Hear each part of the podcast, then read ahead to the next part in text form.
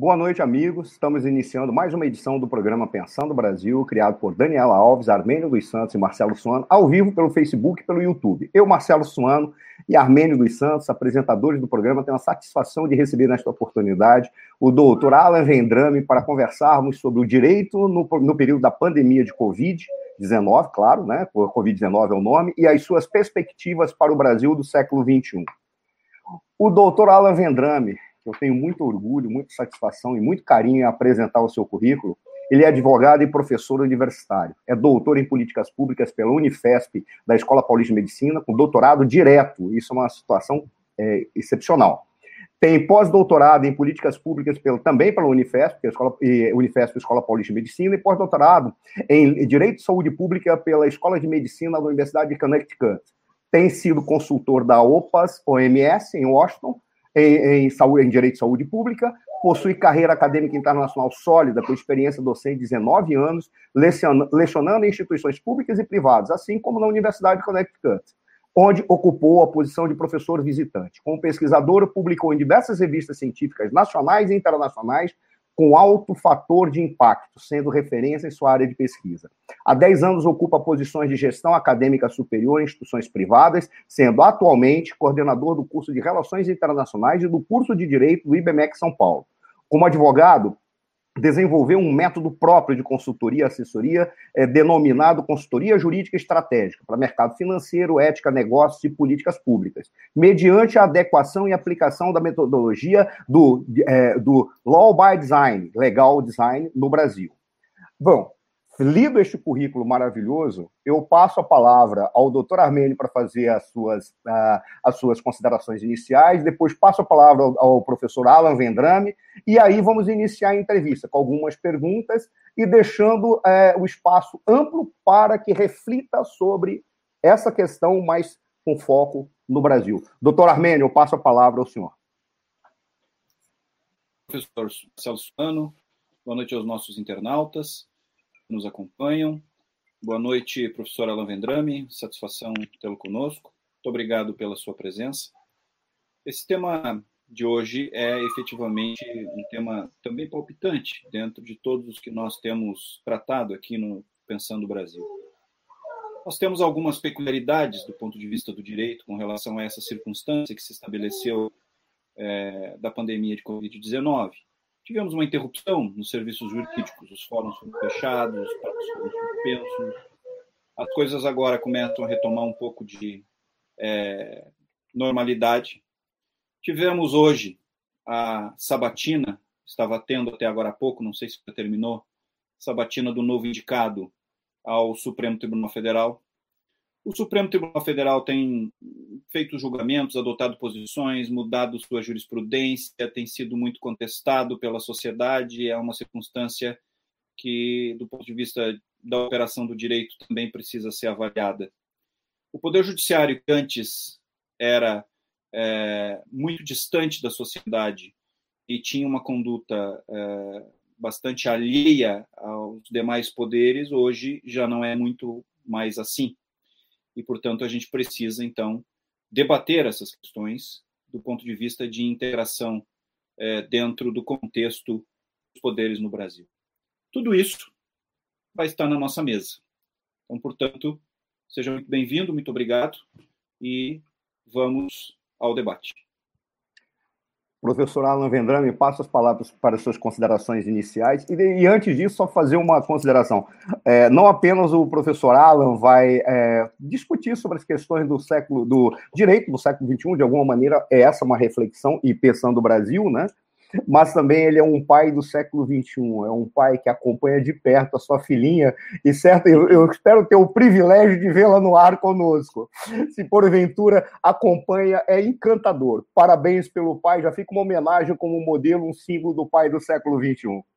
Por favor, é, doutor Alan, professor Alan Vendrame. Muito obrigado, senhores, doutor Armênio, professor doutor Marcelo Suano, meus cumprimentos, também a as pessoas que nos dão a honra de acompanhar esse, esse diálogo que nós vamos estabelecer aqui, que provavelmente vai ser muito produtivo.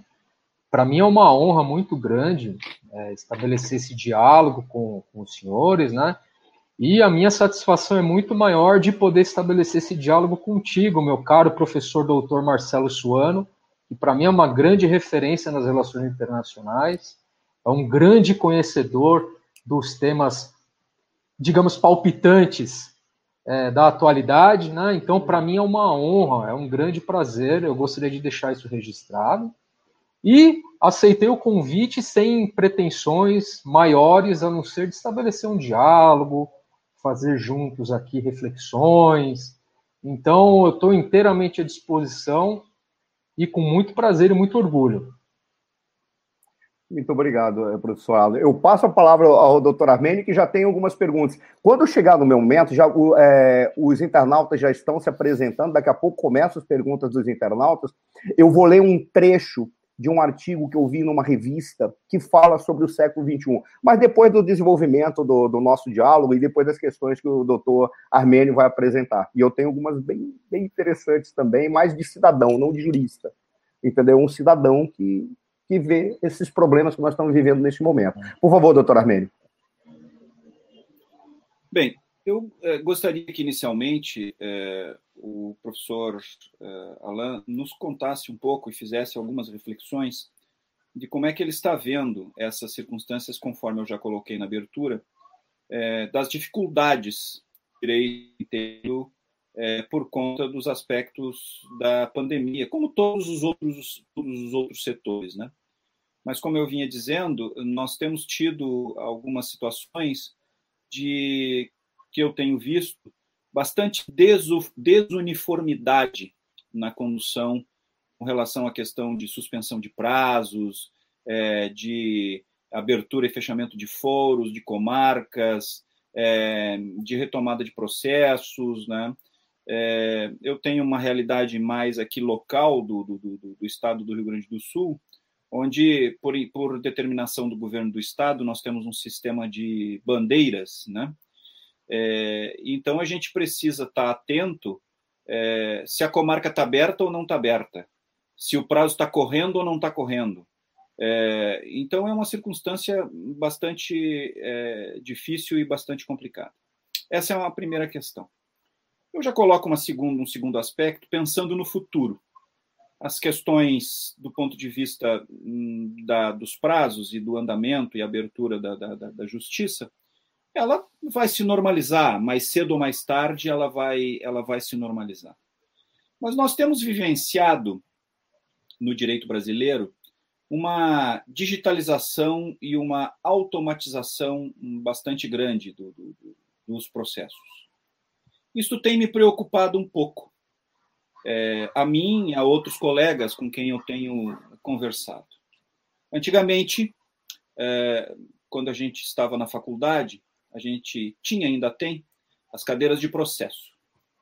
E nas cadeiras de processo, é, muitas vezes é, a gente via circunstâncias de que o processo acabava sendo mais importante do que o direito.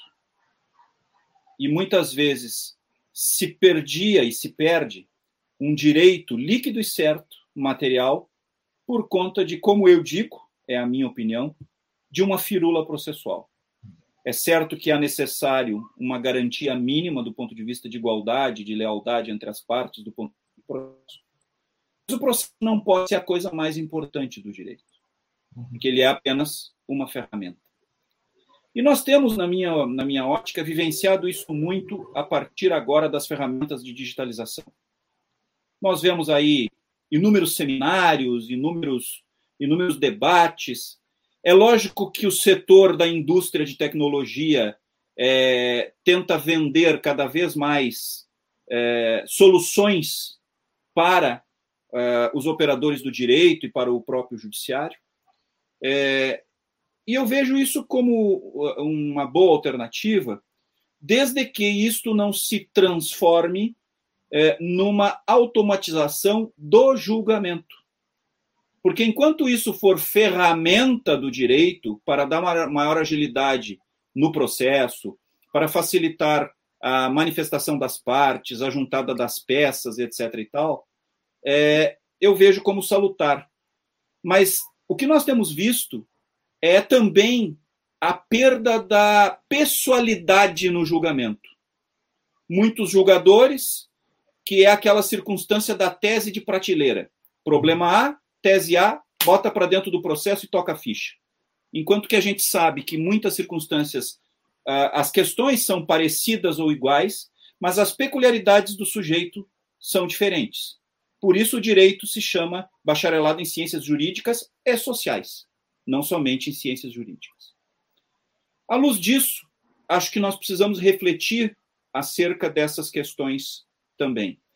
Ademais, nem como ferramenta a digitalização ainda tem alcançado uma, uma, uma qualidade satisfatória. Por quê? É, os sistemas dos diversos tribunais do país não se comunicam entre si, cada um tem um sistema, cada sistema roda num navegador diferente, cada, é, cada sistema tem as suas peculiaridades. Né? É, nós aqui no Rio Grande do Sul, através da nossa seccional da Ordem dos Advogados, tivemos uma briga muito grande para que o nosso Tribunal de Justiça abandonasse o PJE, que não funcionava. Eu, particularmente, fiquei uma vez quatro horas para tentar interpor um agravo, distribuir um agravo, e não consegui, e nem os assessores do Tribunal de Informática conseguiram.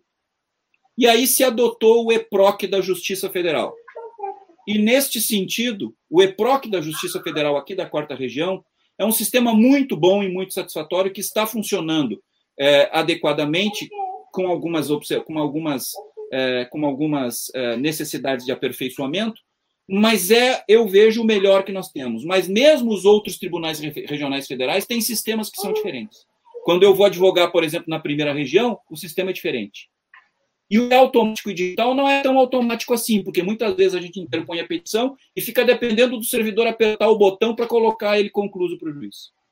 Então, são algumas percepções da realidade fática, e eu não quero me estender muito, porque a gente pode depois acrescentar outras experiências, mas eu vejo essas peculiaridades uh, de início que acho que nós poderíamos refletir eh, para encaminharmos uh, outras questões uh, num segundo momento. Perfeito, doutor. Ótima, ótimas colocações. É, eu iniciaria falando um pouco sobre o cenário na primeira questão, o cenário da, da pandemia, da Covid. É, o que eu, eu vou falar do que eu observo aqui do mercado jurídico de São Paulo então, é, além dessa da questão prática, processual, da rotina de fórum, de processos, e que de fato bagunçou muito mesmo, né? É, a gente perdeu um pouco, na minha percepção, a previsibilidade. Né? Então, o sistema jurídico ele funciona por princípios, a previsibilidade é um deles. Então a gente precisa ter previsibilidade como operador do direito, o cidadão precisa ter previsibilidade da prestação jurisdicional, né? Então, de fato, bagunçou tudo, né, doutor? Assim, é, os fóruns fechados, prazos suspensos. Então, foi uma dificuldade muito grande, né? E o que eu observo aqui no mercado de São Paulo é que a grande massa de colegas, né, são autônomos e passaram por dificuldades terríveis aí durante a, a pandemia aí no comecinho da quarentena, suspensão de prazos e tudo mais, passaram por situações é, bastante difíceis, né? Tudo por conta dessa do imprevisível, né? Foi completamente imprevisível. Então isso, na minha percepção, respingou também na prestação jurisdicional, né? E aí também eu concordo com, com as suas colocações em relação à tecnologia, relação da tecnologia com o direito, né? Eu também acho que ela não pode ser direta e não pode ser feita de uma maneira irrefletida, porque nós acabamos concretizando situações não previstas no Código de Processo. Então, nós é, começamos a dar importância, além de dar importância ao processo frente ao direito material, começamos a dar importância aos sistemas frente ao direito processual e frente ao direito material. Né? Então, o que acaba sendo mais importante é se o operador do direito ele sabe manusear os sistemas automatizados, né? se ele sabe operar. Né? Então, é, eu, eu, entendo, viu, doutor, que de uma maneira irrefletida, de fato, a gente vai ter danos aí sociais, né? Porque é o, no final das contas, é o cidadão que busca a prestação jurisdicional. Né? Então, se o poder judiciário, né, ele acaba colocando é, dificultadores para o operador do direito bater a porta representando o cidadão, então esse cidadão acaba ficando desamparado. Então, nós não estamos fazendo a prestação jurisdicional tal qual ela foi é, idealizada, né? Vamos, vamos, voltar lá nos romanos, etc. Né? A, nossa, a nossa tradição é do direito romano germânico, né?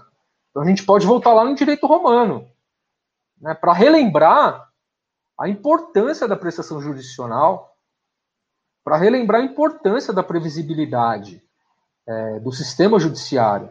Foi por isso que os romanos, por exemplo, passaram na época da República a fazer as leis escritas. Né?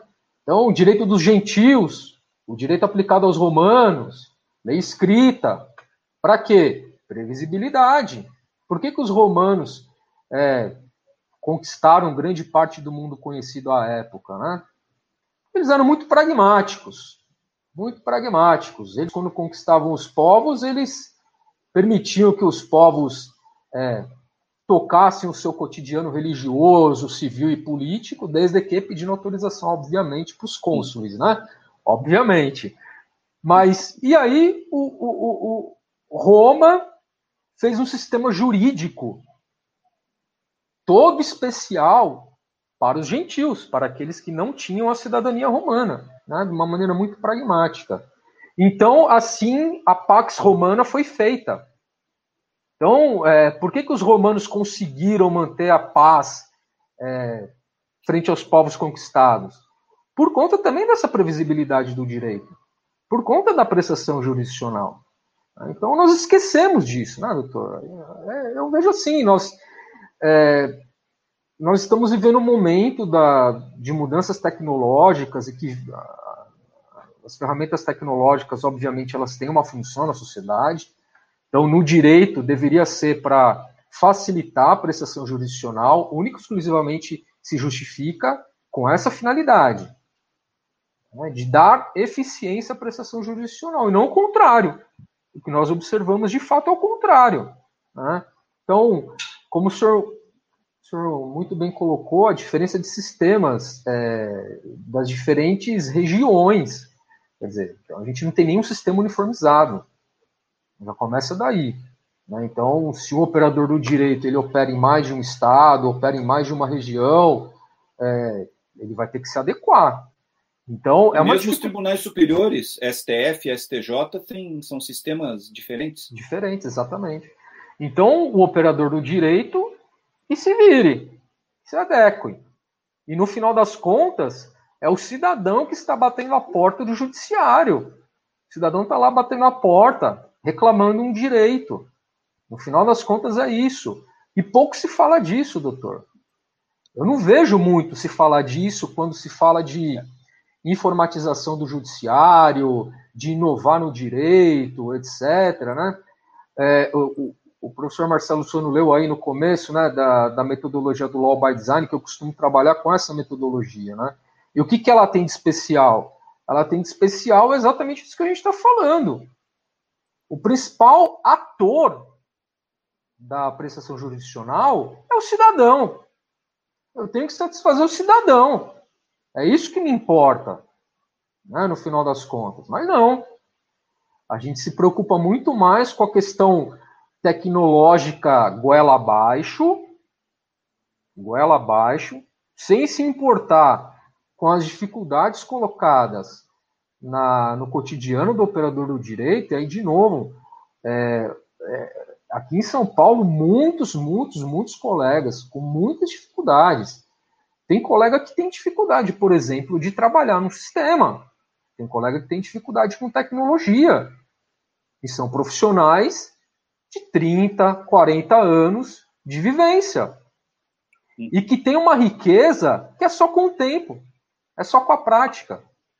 Então, esse operador do direito, ele tem uma dificuldade muito grande de representar o cliente dele perante o judiciário, né? Por conta dessas dificuldades, né? Então, eu concordo, doutor. Eu acho que não pode, nós não podemos assim aceitar tudo quanto é inovação tecnológica no direito só porque é inovação tecnológica. eu não, se não tiver finalidade, se não houver uma finalidade clara, se não houver aí uma política clara voltada a essa finalidade, é, assim, vai ser muito difícil de prever é, se nós conseguir, conseguiremos de fato simplificar a prestação jurisdicional. Porque, na verdade, nós estamos indo no caminho oposto. Né?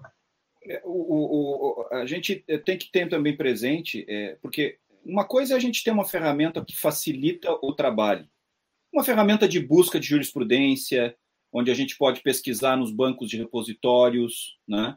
uma ferramenta que agilize o andamento do processo. O que está acontecendo no âmbito da digitalização é que toda aquela parte cartorial de distribuição dos processos, de cadastramento dos processos, está sendo passado para os advogados. E a gente não vê também providências do Poder Judiciário para fazer uma reforma administrativa e redistribuir aqueles servidores que antes faziam essas tarefas e que agora não fazem mais. Né? Portanto, a gente poderia ter uma reforma administrativa né, é, de maneira que esses servidores que não são mais ocupados com essas tarefas que passam para os advogados fazerem quando distribuem o processo, cadastramento do assunto, cadastramento das partes, tudo isso, é, antes a gente chegava no protocolo, entregava a petição e o servidor é que colocava isso internamente. Hoje é tudo feito pelos advogados ou por quem trabalha com eles, seus estagiários, seus advogados júniores nos escritórios maiores, etc. E, tal. Uhum. e a gente não vê, por outro lado, o judiciário tomar providências no sentido de é, otimizar e é, eficientizar os seus servidores. É, além disso, outra observação que nós precisamos fazer é que o senhor está numa capital. Eu estou numa capital. Mas nos cantões desse país, tem lugares que não tem sequer internet. Tem lugares que não tem sequer uma banda larga satisfatória. Né? E como é que nós vamos trabalhar do ponto de vista da prestação jurisdicional quando tivermos uma informatização total? Né? Sem contar o aspecto de que, mesmo com toda essa informatização, as custas judiciais também não caíram. Também não caíram. Elas continuam, exceto a Justiça Federal, que tem um teto de 944 reais, né? As justiças estaduais, pelo menos aqui no Rio Grande do Sul, é extremamente cara. Nós podemos chegar aqui a um teto de 40 mil reais de custas no processo. Né? Além disso, é, nós temos algumas outras circunstâncias, é, e aí eu entro num outro aspecto, que não sei como é que está em outras comarcas, mas eu tenho visto muita resistência dos juízes para a fixação de honorários de sucumbência para os advogados, com o novo Código de Processo Civil. Ou seja, isto gera uma dificuldade do acesso à justiça também. Porque eu, advogado, que antes poderia pegar uma causa, que tinha certeza ou quase certeza de que era uma causa que eu teria sucesso, eu faço uma possibilidade de contratação por conta dos honorários sucumbenciais. Se eu tenho, a partir de agora, uma resistência e uma dificuldade do julgador em fixar os honorários ou aviltando honorários, o que, que eu tenho que fazer? Eu tenho que fixar honorários contratuais. Uhum. E isto, além das custas caras, gera um encarecimento dos próprios honorários contratuais, o que gera um cerceamento do acesso à justiça como ação reflexa. Então, nós temos também esses problemas, doutor. Não sei como é que o senhor tem visto essas situações. Perfeito. Da mesma forma, doutor, perfeitas as suas colocações, eu concordo com todas elas. E o que me preocupa, de fato, é o Brasil real, não o Brasil das capitais, né? Quer dizer, é, nós vivemos nós vivemos uma bolha praticamente né, nas grandes capitais, né? É, o Brasil real é, vai ser realmente um, um, Eu vejo o seguinte: é, é uma situação de exclusão, né? É, dificultar o acesso à justiça é uma situação obviamente injusta, mas muito mais de exclusão né? Eu vejo o judiciário como os romanos, alonga manos do príncipe, né? que vai atender ali o necessitado, que está reclamando. Né? Então, nós estamos favorecendo aí, não sei se sem querer ou, ou, ou, objetivamente, né? não vou nem entrar no mérito, mas nós estamos favorecendo, obviamente, quem tem condições de bater a porta do judiciário. Então, se nós estamos favorecendo quem tem condições financeiras de bater a porta do judiciário, significa na outra ponta, muitos estão sendo excluídos. Nós vemos uma crise é, que vem da pandemia terrível, terrível. As pessoas perdendo emprego, perdendo posições de trabalho. É, tem um colega advogado que teve que entregar o escritório dele e foi, sabendo da história dele, foi fazer é, foi fazer comida, vendendo iFood. Teve que fechar o escritório. Muitos dizer, trabalhar em aplicativo. Exato. Então, é, é uma situação terrível. Isso é terrível. Isso está acontecendo agora. Né? Então, assim, o cidadão que eventualmente tem algo, algo a, a, reclamar, ele tem algo a bater na porta do judiciário, ele muito provavelmente ele vai preferir, ao invés de firmar um contrato de prestação de serviços advocatícios com o seu advogado e, portanto, assumir a obrigação de pagar os honorários, ele vai preferir investir na casa dele. Tem outras prioridades, né? É, infelizmente, assim, é a situação que se coloca. As pessoas estão em busca da sua própria sobrevivência. E isso entrou visceralmente no mercado jurídico. Visceralmente. Então, quando o senhor coloca do, dos rincões do Brasil afora, que nem internet tem, nem internet tem, é, é algo muito preocupante mesmo. Extremamente preocupante. Sem contar que essa dificuldade, o encarecimento da justiça e esse cerceamento do acesso engrossa a legião de hipossuficientes que vão bater as portas das defensorias públicas.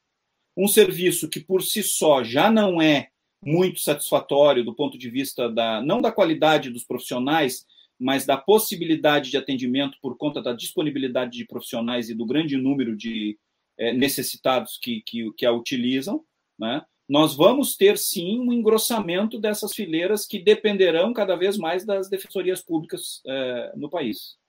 Sem dúvida. E o, e o que me preocupa também, doutor, é a faixa da, da classe média, né? Classe média que perdeu Sim. um pouco do seu poder, é, do seu poder aquisitivo, enfim, que eventualmente não pode ser beneficiada pelo serviço da defensoria pública, né? Mas também não tem condições ali de encontrar um advogado que ele deseje e, portanto, pagar o que é justo, né? Os honorários do colega. É. Está só, está literalmente só. Exato. E, e assim, é um grande contingente, né? É um grande contingente de pessoas da classe média que acabaram descendo, né, por conta da dificuldade aí imposta pela pandemia. E aí essas pessoas que, que realmente é grande massa ali, né, grande massa que acaba procurando o judiciário, é, esse encarecimento de fato exclui grande parcela da sociedade, não tenha dúvida. Hum. Professor Marcelo. Perfeito. Eu tenho algumas considerações e eu vou ler um trecho. É, e aí, como eu disse, eu não sou um jurista, logo não posso falar como jurista. Eu não tenho nem a terminologia desenvolvida, e se alguns termos eu conheço, eu prefiro sempre não usá-lo para não usar inadequadamente. É um risco que eu correria e eu não quero correr. Mas então, nesse sentido, eu prefiro falar como um cidadão que se coloca diante de uma angústia, uma delas foi a que foi apresentada. Uh, a classe média está, sim, literalmente só. Porque ela não pode recorrer ao Estado, ela não pode recorrer àquilo que é o serviço público, porque ela é, é não é identificada como apta a buscar esse serviço e ela não tem recursos para buscar, exceto por meu caso, que eu sempre recorro aos meus amigos, que, que, que, gentilmente me atendem e enfim, fazem assim: olha que tem as custas do processo, vê bem a bobagem que você vai fazer, porque eu te atendo de graça, embora o meu serviço custa milhares e milhares, mas as custas eu não vou pagar, não. Nós, por exemplo, estamos literalmente abandonados, nós não temos. Aí nós temos um sistema como cidadão.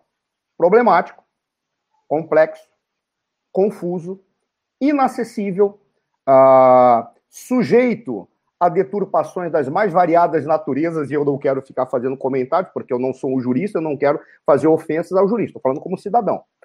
Em que você não tem, da, da perspectiva do cidadão, a crença de que haverá algum resultado qualquer que ele seja. E você encontra uma justiça que ela é extremamente bem adequada para ter acesso, ser acessível àquele que normalmente não precisará dela, só precisará se fizer uma grande bobagem. Por quê? Porque ele tem recursos suficientes, ele sabe como fazer, ele sabe como escapar, ele sabe como escorrer, ele sabe para onde ir. Primeiro, então nós temos um sistema que é problemático diante de uma realidade de um país que a classe média foi deixada de lado, a classe média está solitária, está sozinha, e a nossa classe média, ao contrário do que podem falar, que ela, ela é inexpressiva é, é, em, é, em, em, comparação com a classe baixa, não, nossa classe média é muito alta. Ela é grande, ela é, ela é significativa, talvez não seja muito alta, ela é significativa. E ela movimenta e carrega nas costas o país. Então, primeiro ponto, nós temos um sistema que realmente é um sistema confuso é um sistema que não dá acesso ao cidadão como deveria dar, seja pelos, pelos custos do processo, seja pela complexidade, seja pela obrigatoriedade de um indivíduo é, não ser, não ter condições de ele se defender da sua bobagem que fez, mesmo que ele se defenda da forma inadequada, tal qual nos Estados Unidos você encontra que em determinados lugares, se o indivíduo falar, não, não, não quero advogado, vou lá e me defendo. Tem um sistema, tem um processo. Se isso desvaloriza ou não os operadores de direito é outra, uma, outra consideração. Se isso é adequado ou inadequado é outra consideração. Se isso rompe com uma liturgia que é adequada, é outra consideração, embora eu acho que não, porque se o indivíduo vai querer se defender, ele vai ter que aprender qual é a liturgia. Ele não vai chegar lá, ô chapa, falar assim para um juiz que ele não é maluco. Ele não vai desrespeitar os trâmites, ele não vai desrespeitar nada. Senão, ele nem vai ser ouvido. Está dizendo, você pode se defender sozinho, mas existe um percurso. Siga-o e você terá esse direito. Esse, esse é o primeiro ponto. Nós temos isso. Nós temos uma realidade em que você encontra, ah, a partir do momento em que teve uma, crise de saúde pública no país, você viu que situações que antes eram inadmissíveis passaram a ser vistas como toleráveis, se não adequadas. Dentre elas, a possibilidade, por exemplo, que hoje você encontra em que as escolas de direito verificaram a possibilidade, sim, de ela ser é, ministrada às aulas online que já é um problema que tinha, porque isso era vetado, as aulas tinham que ser presenciais. Era uma exigência para dar uma qualidade, uma qualidade que não se sabe se é dada por essa obrigatoriedade, uma vez que quando você tem um teste do OAB, você encontra aqueles absurdos que você, que você observa, em que ali se mede que a qualidade independe de estar presencial ou não, você já tem uma nova realidade. Você tem um direito. Nos processos, a sustentação oral perante os tribunais que antes elas eram feitas, na sua grande maioria, de maneira presencial, e mesmo assim já é difícil se obter a atenção dos desembargadores, e agora se faz tudo virtual. Imagina agora. É, pois é, nós temos uma realidade que, é, que concretamente vai mudar a, a forma de trabalhar. A OAB vai ter que se adaptar a isso, ela vai ter que aceitar novas realidades, não vai adiantar mais ela botar critérios supostamente de qualidade que na realidade acabam beneficiando tais ou tais segmentos, ou tais, tais grupos, ou tal, tais ou quais posturas. Exemplo, quando eu fazia engenharia mecânica nos, em Minas Gerais, na década de 80, que eu passei num concurso de engenharia mecânica com a Universidade Federal, eu morava em Itajubá. Existia uma cidade chamada Santa Rita, que ficava a 40 quilômetros, de 50 quilômetros de Itajubá. Lá tinha um curso de direito de final de semana. Era sexta e sábado, era uma festa. Até hoje eu me arrependo de não ter feito esse curso de direito. E era. Era um curso de direito de final de semana, era sexta e sábado. Eu não quero que as pessoas tiverem assistido, que lembram daquela época, e foram de Minas Gerais, daqui a pouco entra a Mara, que foi que eu conheço de Minas Gerais, o Mário Suano também. Era um curso de direito de final de semana, era autorizado. O que se observa hoje é que talvez situações como essas não sejam tão absurdas diante da, da, inovação tecnológica que tem. Aí vem um outro problema. Primeiro, eu falei o sistema jurídico. Segundo, eu vejo a adaptação da formação desse profissional, que é o advogado.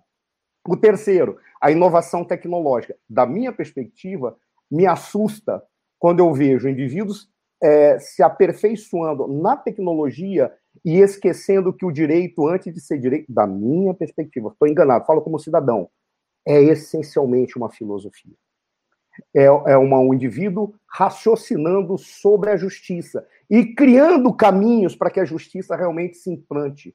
É, essa é a razão pela qual a gente encontra todo aquele cara que tem como base filosofia torna-se um jurista de alto nível. Aquele que vai, não, eu quero ser, torna-se um grande advogado, com certeza, porque ele vai apenas, mas ele está pouco se lixando para a justiça. E a gente encontra problemas, como por exemplo no Brasil, em que você vê se o cara tecnicamente é muito bom, ele pode não conhecer uma palavra daquela que ele disse o conceito porque ele é limitado intelectualmente, mas ele conhece os instrumentos. E aí você encontra um sistema em que, por exemplo, eu peço desculpas aos juristas que estejam me ouvindo, os, os advogados que estão me ouvindo, em que você encontra uma situação em que o advogado pode defender sem precisar dizer qual é a origem do, do, do dinheiro que ele recebe do seu cliente.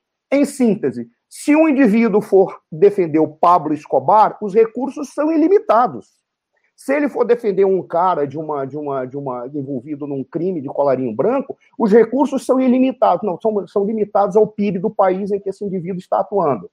Mas é maior do que todos. E ele não precisa dizer. E aí fica, nós ficamos na situação em que a massa é jogada na esperança de que possa um indivíduo é, da Defensoria Pública, por alguma razão, atendê-lo, que Todo mundo diz, ah, então é porcaria. Não, o pessoal da Defensoria Pública é altíssimo nível, temos os melhores profissionais do país para qualquer situação. Qual é o problema? É um para atender 10 mil casos, enquanto que um cara de um grande escritório, ele tem milhões para atender um caso e monta uma equipe de 60. Você pega aquela frase, você aquela, você pega o precedente jurídico, você faz isso. Claro que o cara é bom. Claro que ele é espetacular. Na realidade, o cara, de repente, não sabe nem escrever o próprio nome. Pode acontecer isso, porque a gente vê indivíduos que vão fazer o exame da OAB, mal sabem escrever. Temos esse terceiro ponto, que eu, é, é, o qual eu, eu fico, eu sempre me angustia. E aí, para encerrar, eu vou ler um trecho é, é, de um artigo, eu, vou, eu não sei o nome da, da moça que escreveu, eu acho que é uma advogada, o título é Pandemia Intensifica Mudanças no Direito. Tá? foi escrito na revista Âmbito Jurídico. Eu tenho que citar, porque, como eu não sei qual é o nome dela, eu tenho que ter é, é, é, respeito pelos direitos autorais. Eu vou citar apenas uns dois, dois, três parágrafos. Ela diz assim: o mundo mudou, as profissões estão se adaptando. A pandemia veio para quebrar paradigmas. Show de bola.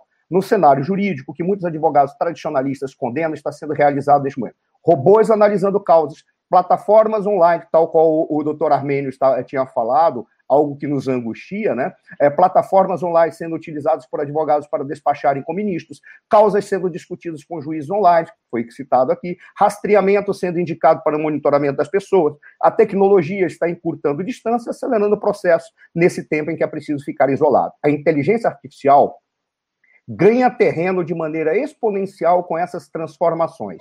Uma das poucas profissões que ainda era executada praticamente da mesma forma que se iniciou, se vê obrigada a dar um salto gigantesco. Aí ela cita umas advogados, que eu não vou ficar citando aqui, tá? Mesmo porque eu não sei se ela gostaria de ser citada por mim. E ela diz depois, num outro trecho, ela fala: case de robôs estão surgindo no mundo inteiro. A mais famosa é a robô Sofia, que foi a primeira robô cidadã. Ela foi criada na Arábia Saudita e tem impressionado pela capacidade de se expressar e conversar com pessoas. No Brasil, o Vitor, programa do Supremo Tribunal Federal, feito em parceria com o INB, Universidade Federal de Brasília, também está fazendo história. Apesar de não ter um rosto como a Sofia, o software tem trazido mais eficiência na análise de processos e economia de tempo e recursos humanos. Lorena, o nome da advogada, conta que o Vitor já elaborou algumas decisões, assustadoramente, na minha perspectiva. O direito é muito baseado em precedentes. Então, o robô aprende e replica. Eles vão fazer esse trabalho automaticamente. Analisar um novo caso é que fica complexo e será necessária a propriedade intelectual dos advogados. O que for atípico ou novo, o robô não vai fazer. Mas o que for, ele faz sozinho.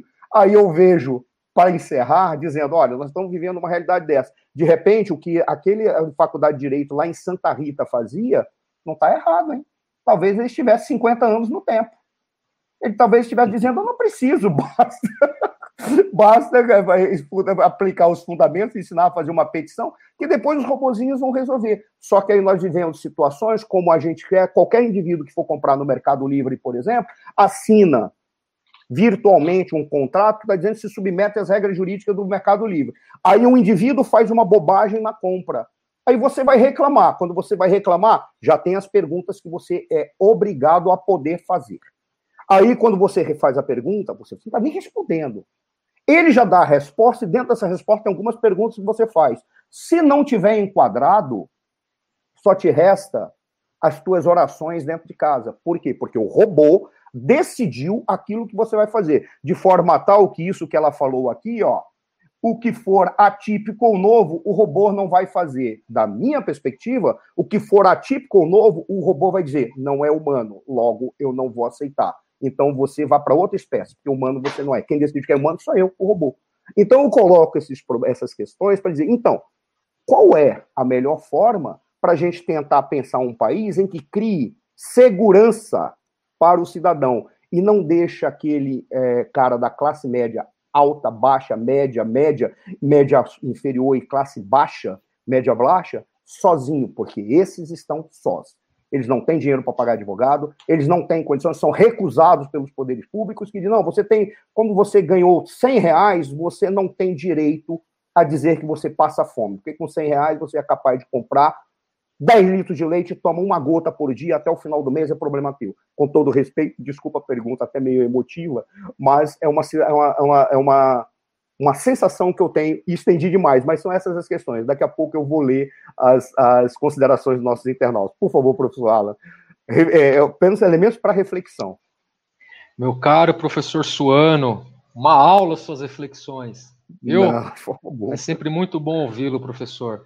Olha, eu não sei nem por onde começar. Tanta coisa que eu tenho a considerar das colocações e do artigo que, que você acabou de ler aí, Suano. Eu vejo assim, né, um ponto de partida que eu gostaria de, de colocar aqui a discussão é sobre o formalismo jurídico. Né? Então, quando a gente fala de mercado jurídico, prestação jurisdicional, curso de direito, a gente está falando de formação né, a formação do profissional. Então não tem como falar de mercado, não tem como falar de prestação jurisdicional, de OAB, de sistema, sem falar sobre a formação desse profissional. Né? Então tudo começa na formação do profissional. Eu costumo dizer que se o direito, né, esse ser abstrato, se ele, se a gente considerasse hipoteticamente aqui, né, vamos nos permitir aqui é, que ele fosse um ser de fato, ele, se ele fosse ao psiquiatra, ele teria o seguinte diagnóstico: esquizofrenia. Esquizofrenia. O direito é esquizofrênico, é uma crise ambulante. E isso vem da faculdade, vem do ensino jurídico. Né? E acaba refletindo na prática, obviamente. Então, por quê? Porque na minha percepção aí de dessa essa caminhada aí que a gente vem trilhando na academia e tudo mais, a maioria das escolas de direito elas se preocupam com o percurso formal do aluno durante os cinco anos, né? Ou seja, eu pego o conteúdo das diretrizes curriculares nacionais é, impostas à graduação de direito, vejo quais são esses conteúdos, organizo esses conteúdos em semestres defino temas em cada um desses semestres, escolho um time de professores para executar esse plano, e aí eu vou me preocupar com o quê? Eu vou me preocupar se o aluno tirou nota ou não, a média, né, definida lá pela instituição ou não. Se o aluno atingiu a média, acabou. Aí vamos lá para a colação de grau. Aí eu vou lá e entrego o canudo para o aluno. Então, grande parte das escolas de direito elas se preocupam com o percurso formal do aluno. Isso se reflete. Tudo isso que foi colocado tem, tem ali um. Se não, uns dois pés aí nesse, nessa situação, nessa crise do ensino jurídico, que não é de agora. Né? Então, nós nos preocupamos muito pouco com a formação humanística do bacharel em direito? Por que, que o, o bacharelado em direito não é considerado um curso técnico? Ele não é considerado um curso técnico, é um bacharelado por conta do que o próprio doutor, o doutor Armênio colocou aqui no início: ciências jurídicas e sociais. Né? Ou seja, o, o, o, o acadêmico ele não vai só saber ali ler o código de processo civil, decorar os artigos. Ele vai refletir sobre a prática dele nas aulas de filosofia. Ele vai refletir sobre o ordenamento jurídico nas aulas de ciência política, papel do Estado. Vai refletir sobre a organização dos poderes. Antes de direito constitucional, em ciência política. Vai aprender outros sistemas jurídicos né? introdução ao estudo do direito. Ele vai aprender. jurídica. Sociologia jurídica. Vai aprender a olhar para o comportamento humano, porque no final das contas é isso, né? de uma maneira mais humanizada, lá em medicina forense, psiquiatria forense, psicologia jurídica. Né? No final das contas é isso. Então, a, na, na, minha percepção, essa, essa, essa crise esquizofrênica que, que toma conta do, do, direito e fundamentalmente do, do, ensino jurídico passa por aí. Na minha percepção, a grande crise é a crise do formalismo. Né?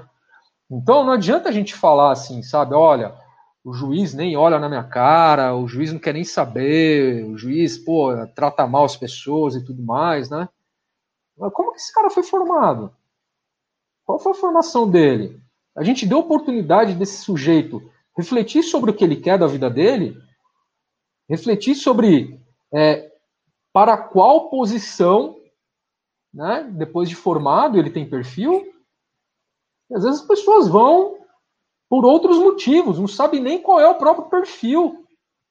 E aí, nós vemos aí na prática, doutor Armênio, por favor, me corrija se eu estiver errado, muitos aí magistrados que é, não tem perfil. Não tem perfil. E são pessoas ali que, você, é nítido, né? A amargura da pessoa, né? Que deve ser muito difícil para a pessoa estar tá lá naquela rotina todo dia de processo, audiência, etc. Pessoa, aquela amargura. Contando tempo para aposentadoria. Contando tempo para aposentadoria não querendo nem ler o nome na petição do cidadão.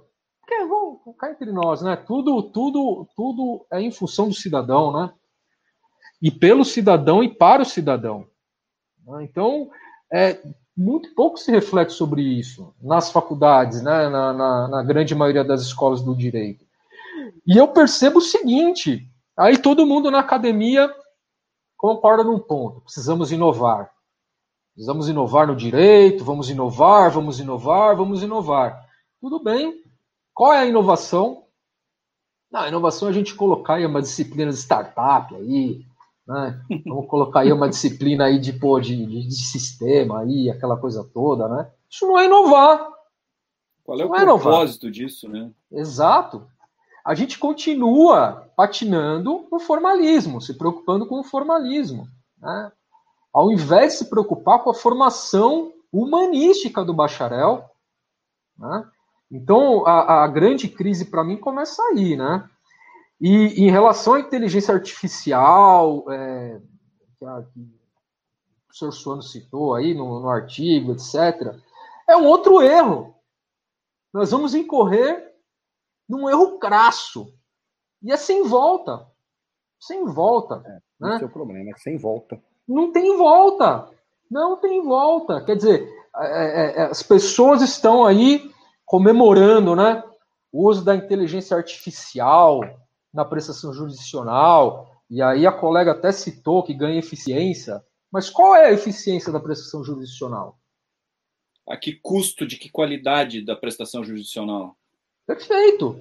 Porque muito provavelmente, doutor, eu entendo que ela fez essa colocação pensando em tempo. Uhum. E não necessariamente um processo. Metanumérica. Perfeito. E não necessariamente um processo celery é um processo Sim. com desfecho justo. Não necessariamente. Não é?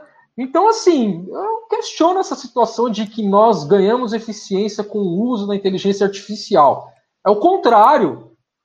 Nós perdemos eficiência porque nós perdemos o aspecto humano, perdemos a precisão que é exatamente isso que você colocou, Suano.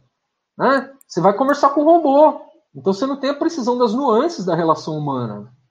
Para mim não faz sentido algum é, um robô ter uma participação ativa na prestação jurisdicional. Isso para mim não faz sentido.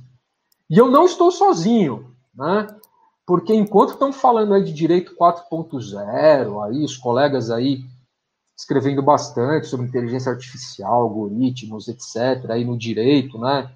É, se arvorando como porta-voz da inovação no direito, aquela coisa toda, eu acho tudo isso lícito, tá tudo certo, não tem problema nenhum.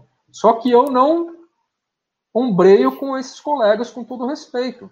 No Japão, por exemplo, no Japão já estão falando de sociedade 5.0. Já está falando do direito 5.0. E por que que no Japão estão falando sobre isso? Porque eles perceberam exatamente isso que a gente está falando, essa, essa desumanidade das relações, na medida em que você coloca a inteligência artificial em posições é, que deveria ter ali uma relação humana, pelo menos uma intermediação humana. Então se perde muito dessas nuances que só o ser humano é capaz de perceber. Né? Então, o que, que, que, eles estão, o que, que eles já estão começando a discutir? Né? Olha, tudo isso, inteligência artificial, robô, é válido desde que, desde que o ser humano seja o centro da organização social, a satisfação humana seja o centro da atividade tecnológica inteligência artificial. Então tem que ter um sentido, tem que ter um objetivo. Né? É, é, muito se fala como se fosse um fim em si mesmo. Vamos colocar a inteligência artificial é, pra, para os julgados, ganharemos eficiência, diminuiremos a fila processual, né? os juízes não terão mais. Obviamente que não tem, eu estou aqui fazendo uma, uma fala de, aqui, é, peço licença para fazer uma fala de um advogado da época de colocar um umbigo no balcão. O juiz não vai ter mais aquelas pilhas de processo, falando de uma maneira figurada, obviamente, né? Mas a que custo? A que custo? Qual é a razão disso? Então já está se discutindo isso, já está se questionando essa, essa, esse frenesi pela tecnologia, esse frenesi pela inovação como se fosse um fim em si mesmo. Como se fosse um fim em si mesmo. Então, é, eu, eu, assim, estudando, lendo um pouco sobre essa, essas coisas da sociedade 5.0, etc., parece que, que, nós, que, que é um, uma mudança de rumo no transatlântico aí. Né? Que os próprios japoneses aí, que, que são desbravadores do mundo tecnológico, começaram a perceber. Começaram a perceber. Então, é, infelizmente, é um caminho sem volta mesmo. É um caminho sem volta para o direito, é um caminho sem volta para a pressão jurisdicional. É, e o meu lamento é porque tudo é feito de uma maneira muito irrefletida. E isso é feito para alimentar o formalismo jurídico, e não o contrário. Nós não estamos inovando. Nós estamos trazendo para dentro do direito, nós estamos trazendo para dentro da prestação jurisdicional diferentes instrumentos, sem refletir na sua finalidade.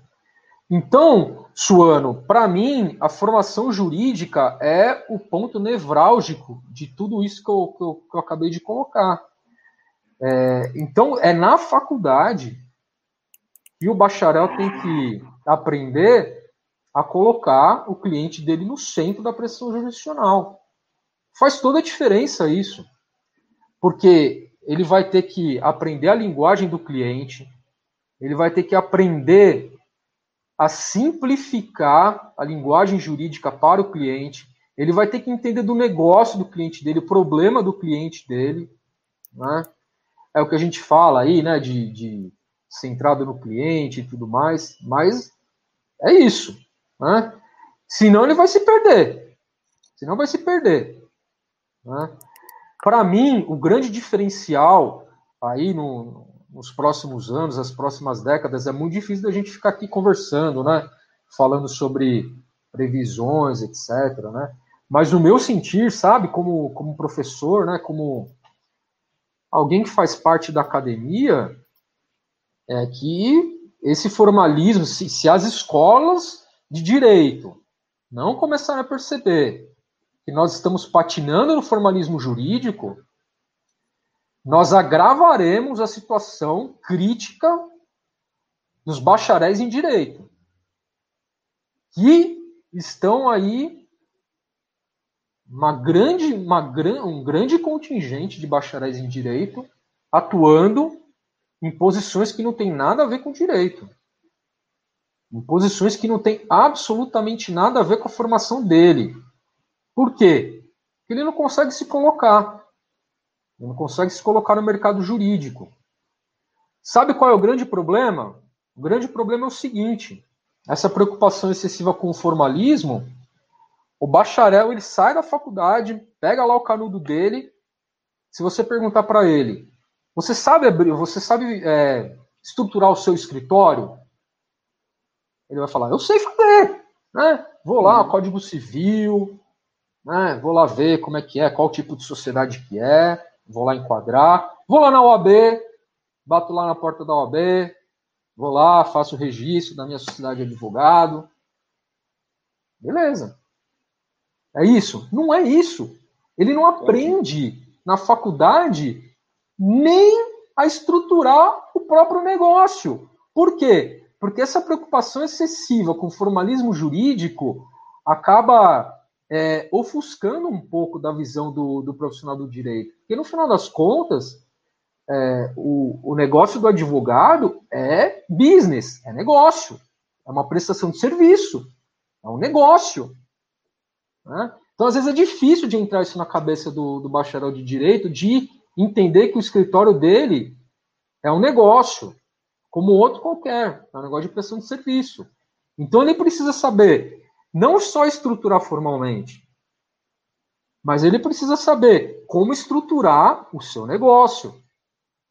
Né? Ele precisa saber como que contrata o pessoal, né? ele precisa saber como que ele pode registrar as pessoas que trabalham com ele, ele precisa ter estratégia de negócio, frente aí às limitações que nós temos é, de, por exemplo, fazer marketing, ele precisa estruturar o negócio dele, precisa ter estratégia, ele precisa saber fazer conta, precisa saber usar planilha de Excel, fazer orçamento, precisa planejar.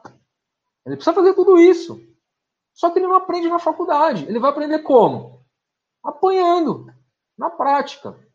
Se der sorte, né? Se der sorte de conseguir trabalhar é, no mercado jurídico, mas grande parte aí dos colegas, dos bacharéis em direito, é, aqui em São Paulo, nós temos um grande contingente aí de, de, de, escolas de direito e, portanto, de bacharéis aí, olha, é, é, é muito. A gente fica até apiedado, assim, falando a verdade, porque é bacharel de direito em posições que não precisaria nem do curso superior para executar.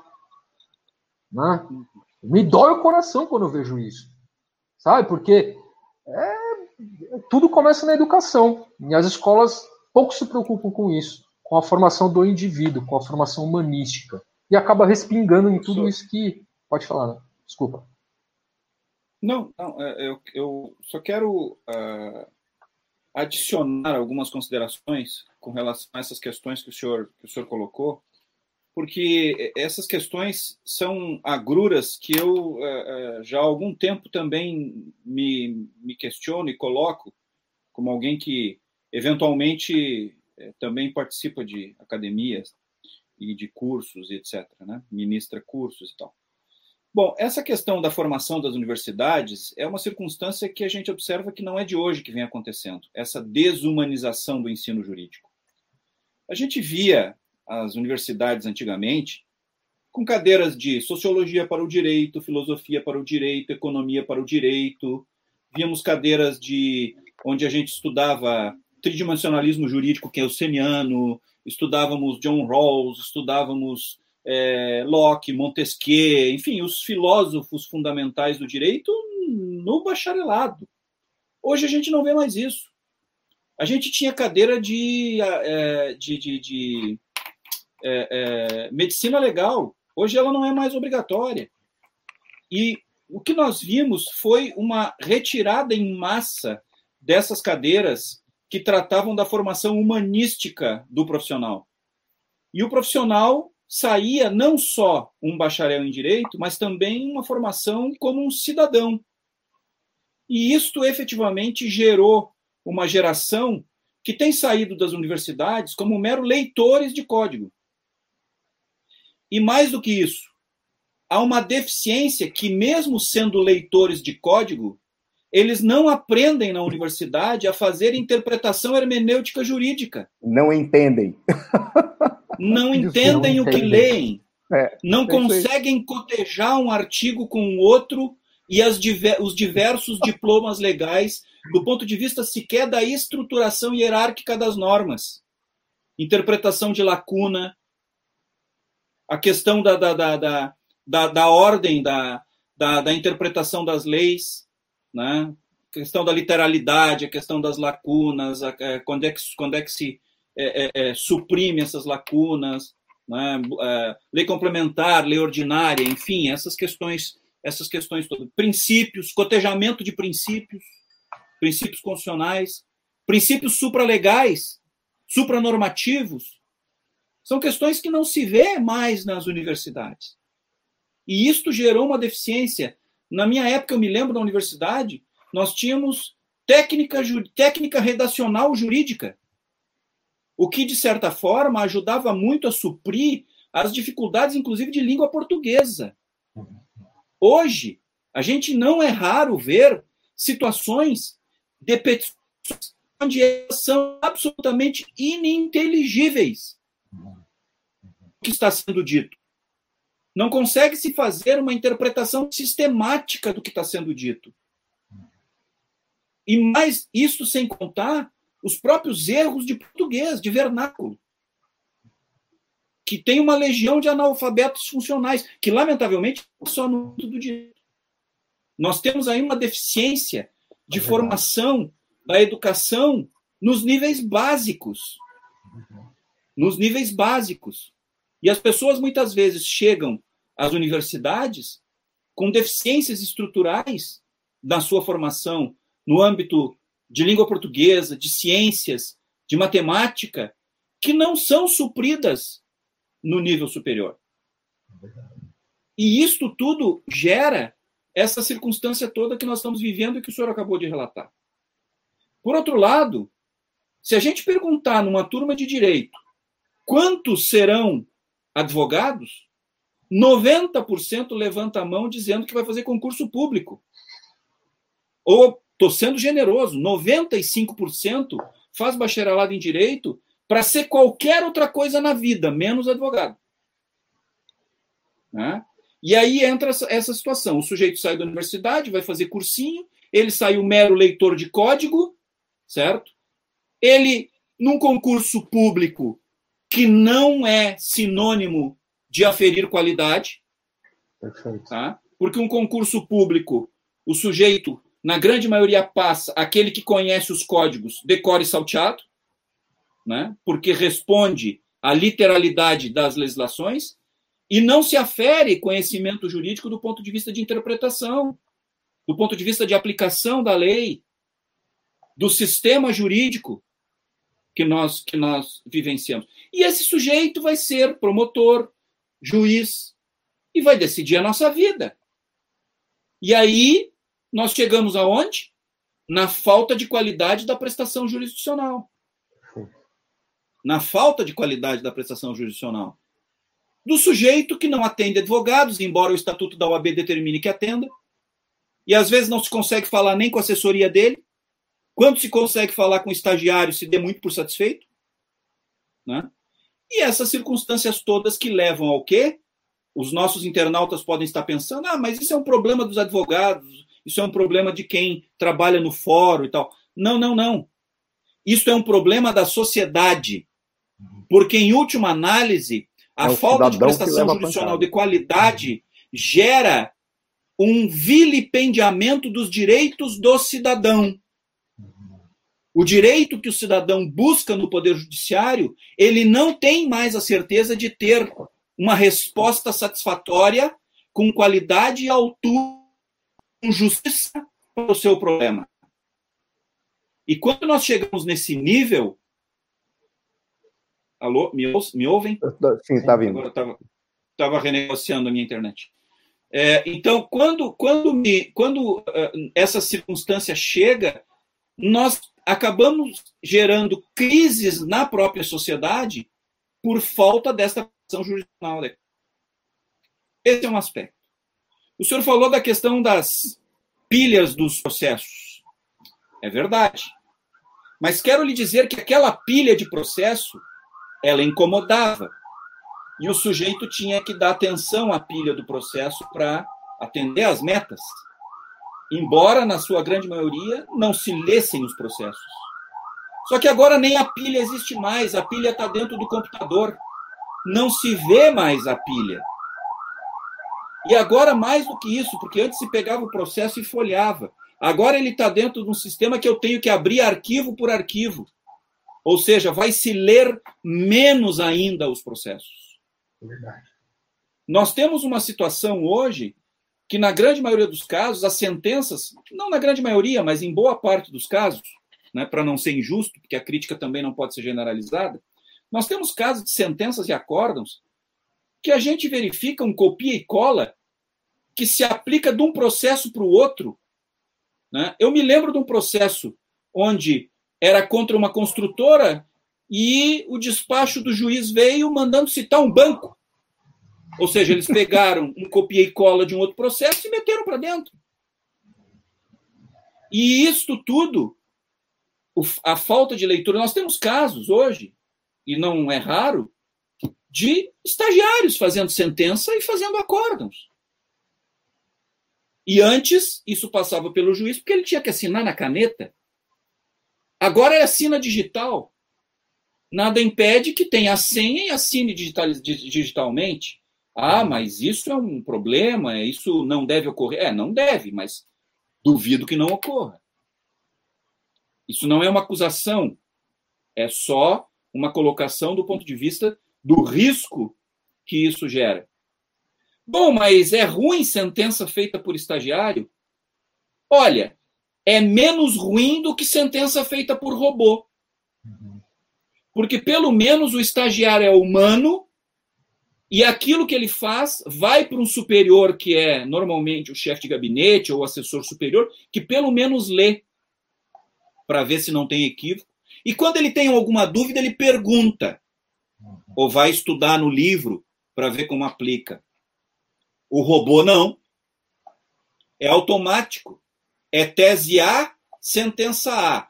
Tese B, sentença B. Prateleira A, processo A e simplesmente coloca para dentro, dentro de um sistema de enquadramento de precedentes.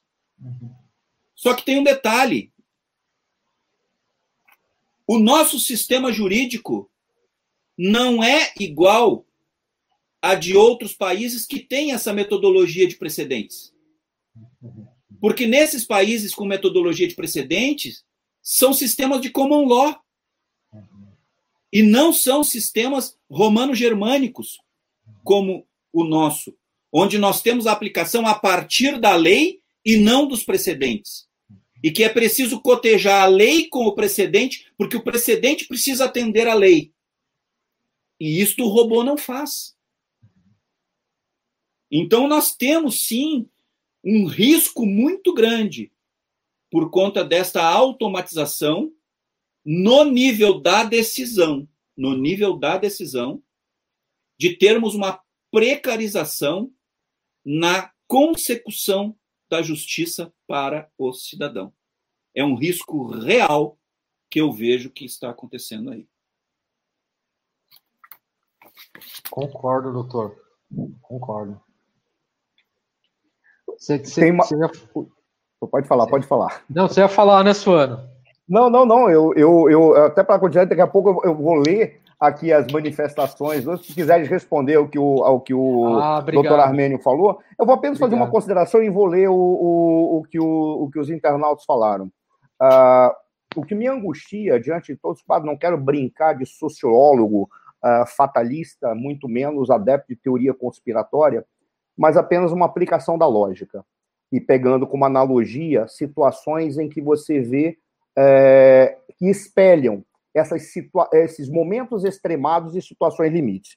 Quando as instituições não representam mais nada e elas não têm mais capacidade de é, ter logicamente uma aplicação de acordo com os princípios da lógica clássica, princípio da identidade, A é igual a A e vai ser aplicado desta maneira, o único resultado que se observa historicamente é rebelião. Por que eu estou fazendo isso? Eu estou fazendo essa, essa consideração. Quando nós, nós pegarmos, por exemplo, a origem da Primavera Árabe, vamos jogar nas relações internacionais. O que foi que aconteceu? As instituições não serviam mais para nada. O indivíduo foi simplesmente é, agredido e roubado pela, pela, por representantes da instituição que deveria lhe proteger, foi buscar a resposta, a resposta não foi dada pela instituição jurídica, ele foi para o meio da rua, se autoimolou, tocou fogo no próprio corpo. Tunísia. A partir daí, todos os cidadãos olharam e falaram: ele sou eu. Porque eu estou no mesmo lugar. Eu estou na mesma condição. Ele apenas sou eu antes. Certamente poderei ser ele amanhã. Qual é o resultado? Reorganização, tribalização ou retribalização e ação contra as instituições. O que eu percebo diante do quadro que está sendo colocado, e principalmente com essa tendência a um tipo de formalização que desumaniza os indivíduos, é esse mesmo caminho. Não, não, não, não será evitado o momento em que a rebelião vai se apresentar. Porque os cidadãos, qual é o grande problema dos cidadãos? Por que os cidadãos? Essa é a pergunta que eu lembro que um professor meu que estudava Gramsci, mas ele era de direita, e ele estudava Gramsci para tentar entender a lógica gramsciana. E a pergunta que ele usava, ele sempre dizia: por que a maioria segue a minoria? Porque a massa segue um grupo muito pequeno. O livro dele eu indico para todas as pessoas que tiverem paciência para ler um cara muito erudito, mas é um livro maravilhoso, se chama 45 Cavaleiros Húngaros. É um, ele, ele é o professor Oliveiros Ferreira, que foi o meu é, é, orientador durante 12 anos. Nós estudávamos lá dentro, lá no, no, jornal Estado de São Paulo. Ele foi editor-chefe do jornal Estado de São Paulo. Eu ia lá e a gente ficava, inclusive, ele me ensinava jornalismo ali também. O livro dele, o que eram 45 Cavaleiros Húngaros? Ele faz a pergunta. É essa, por que, que a, a maioria segue a minoria? E ele diz: o Gramsci deu uma resposta, porque ele se torna hegemônico. Hegemonia é, é a aplicação da força ou é força mais consenso? Como é que se constrói o consenso? O que esse cara estava dizendo? A pergunta é simples. Por que a massa segue esse, o, o pequeno grupo? Porque existe um consenso de que aqueles valores do pequeno grupo têm algum sentido e produzem equidade. E a essa equidade, ela não é sensível apenas pelo resultado dos problemas que são colocados, mas principalmente quando a, a, as estruturas formais têm aplicabilidade. Esse é o problema. Por isso que eu cheguei. O resultado lógico disso pegando o exemplo da Tunísia e trazendo o exemplo teórico deste professor que escreveu esse livro, é um livro maravilhoso, é simples. Quando as estruturas formais mostram que elas não têm mais eficácia, elas não significam nada, elas são a, a letra fria, sem humanização, o resultado é rebelião. A massa olha e diz: eu não vou mais aceitar esses caras. E a história, os 45 cavaleiros húngaros respondem. São 45 cavaleiros que chegaram numa cidade e desceram o terror na cidade. Tomaram conta, mas não se tornaram hegemônicos. Por quê? Porque não tiveram o consenso em relação aos seus valores. Só a violência não resulta. Isso que está sendo produzido na nossa sociedade, da minha perspectiva, é apenas a violência, apesar de você não sentir fisicamente. Mas você sente, por exemplo, neste momento, nós estamos verificando diante de nós uma sabatina que está acontecendo no Senado, que a gente não tem a menor ideia do porquê essa sabatina vai ser feita, com todo respeito. Se você já sabe que o processo de resultado da sabatina já foi encomendado. Isso já foi negociado politicamente. E será exatamente, olha que coisa curiosa, hein? O topo do nosso sistema jurídico. Não é que ele é um qualquer. Ele não está sendo sabatinado para ser um professor, por exemplo, da gloriosa escola IBMEC, que é coordenada pelo glorioso professor Alan Vendrame, que é um cara brilhante. Certamente ele não teria, eu não sei se ele seria aprovado. eu não sei se ele seria aprovado, mas suponhamos que fosse, tá? Mas veja, não é para uma escola. É o topo do sistema jurídico. A tendência natural é rebelião. Por qual razão? Conforme viu os dados da nossa, nos nossos 45 cavaleiros húngaros, húngaros independentemente de o cara estar tá interpretando a metodologia do Gramsci para verificar se aplica, e ele não era gramsciano, muito pelo contrário, ele está apenas estudando para entender o outro lado, segundo ele me falava. É, hegemonia não se faz com a aplicação da violência. E a violência ela não vem apenas fisicamente, ela vem pela imposição de uma ordem, de uma estrutura que não tem mais eficácia, efetividade, não serve mais para nada. Por que eu fiz essas considerações? Porque eu, observando, eu vejo, nós temos um problema nas nossas escolas, nós temos problema no nosso sistema, nós temos uma evolução que vai ser implantada no tapa. Por qual razão? Porque a pandemia trouxe, com todo respeito, o que, é que a pandemia trouxe? Ela trouxe o prazer da preguiça ela trouxe, ou seja, você se ilude que você vai trabalhar menos porque você não se desloca para trabalhar. Você só esqueceu que a distinção em casa e trabalho foi feita exatamente para o indivíduo aprender a recarregar as baterias para gastá-las no lugar certo. Agora não tem mais a distinção. Então o cara está 24 horas. A ilusão da preguiça está trazendo uma nova realidade. A partir de agora, você realmente é um número do CPF. Você não é mais um cidadão. Você é uma peça danoso. Então, tudo isso, a tendência que eu vejo, sinceramente, é, sem querer ser um sociólogo fatalista e abusado, porque eu não sou sociólogo, sou cientista político, é rebelião. O problema é saber qual é o limite. O cara que diz que identificar qual é o limite do que está acontecendo, ou seja, o time, o deadline, ele vai ser o, o, o profeta. Aquele que descobrir qual, porque não e, e detalhe, cada vez mais fica claro que não tem, não tem retorno. Não tem retorno.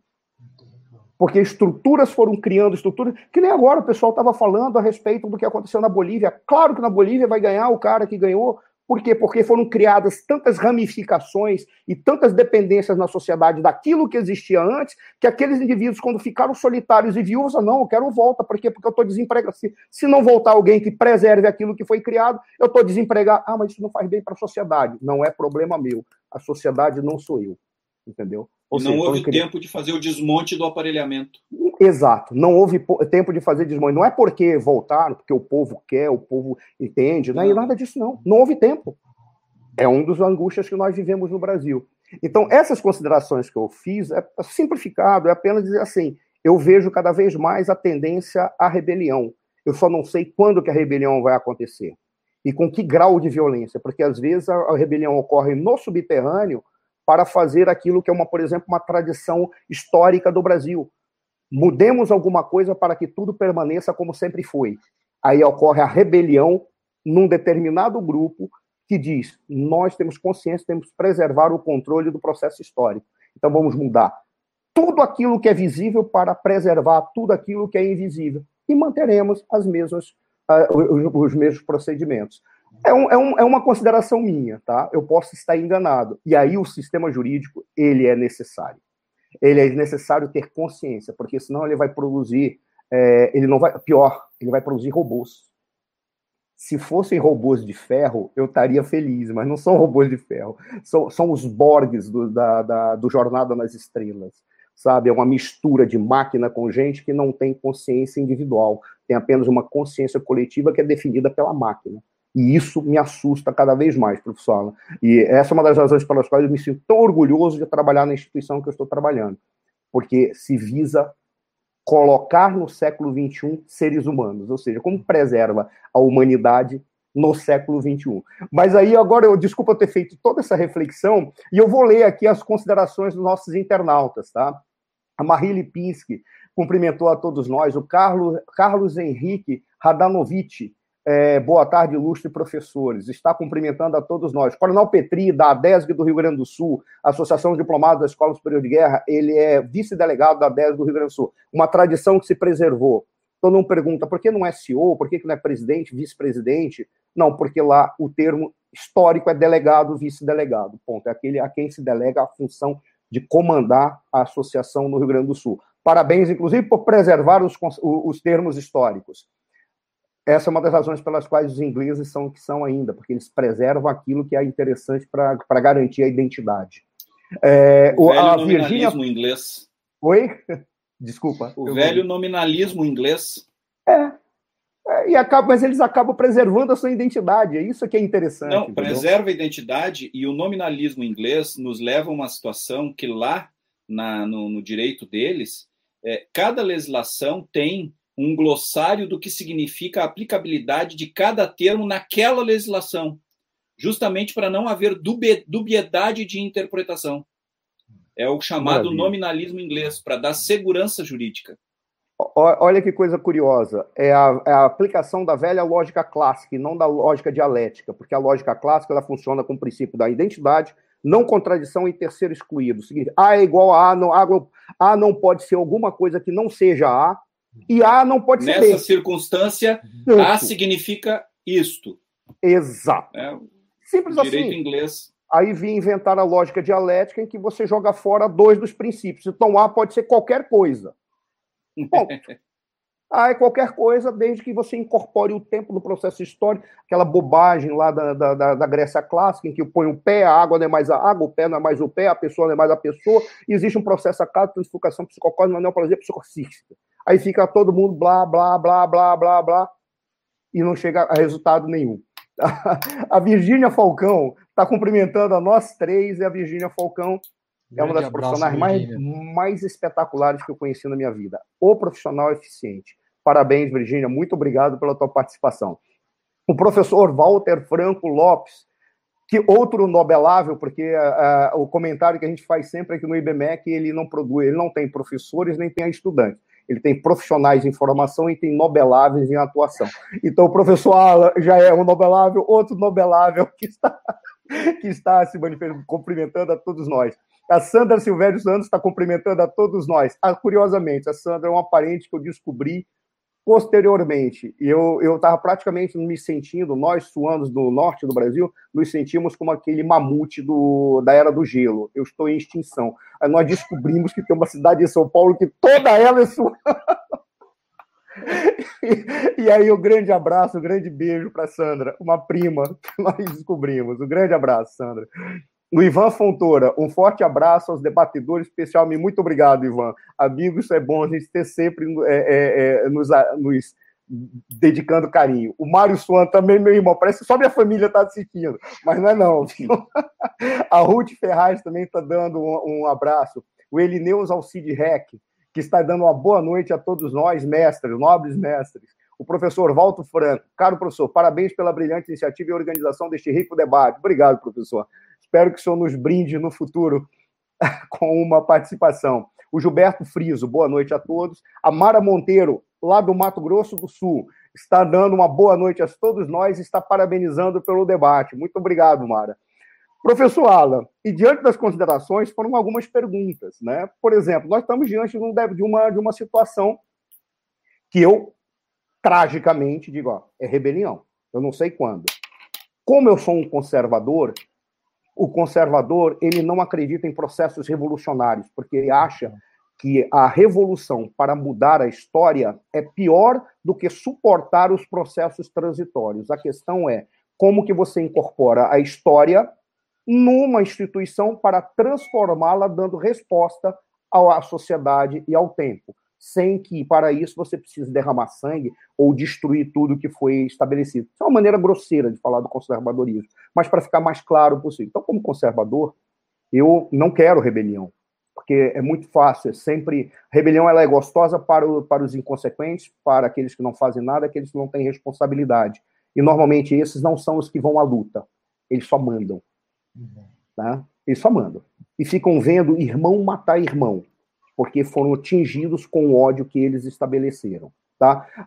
Diante do quadro meu e do quadro que o, que o, o, o doutor Armênio estabeleceu, qual o caminho que o senhor acha é, pensando o Brasil? E aí é não sei se seria, que nós já estamos com uma hora e meia, não sei se seria a sua, a sua consideração, mas isso que é o interessante. Por quê? Porque o, o, é, o ideal é, e aí, nós temos esse país, que é um país confuso, eu não quero deixar de ser brasileiro, nunca. Eu amo o Brasil, eu gosto dessa esculhambação brasileira. Só para encerrar, uma vez, eu não vou dizer de quem é a empresa, o cara ficou 20 anos trabalhando na empresa aqui no Brasil e quando mandaram ele embora, ele foi se aposentar e perguntaram onde que ele queria ficar o último ano e onde que ele queria viver a aposentadoria dele. E ele falou, eu quero ficar no Brasil, na empresa no Brasil. Eu falei, mas como? Você pode ir para qualquer lugar do mundo. Você pode morar em Nova York, em frente ao Central Park, você pode... Não consigo mais viver sem o esculhambação. Simples.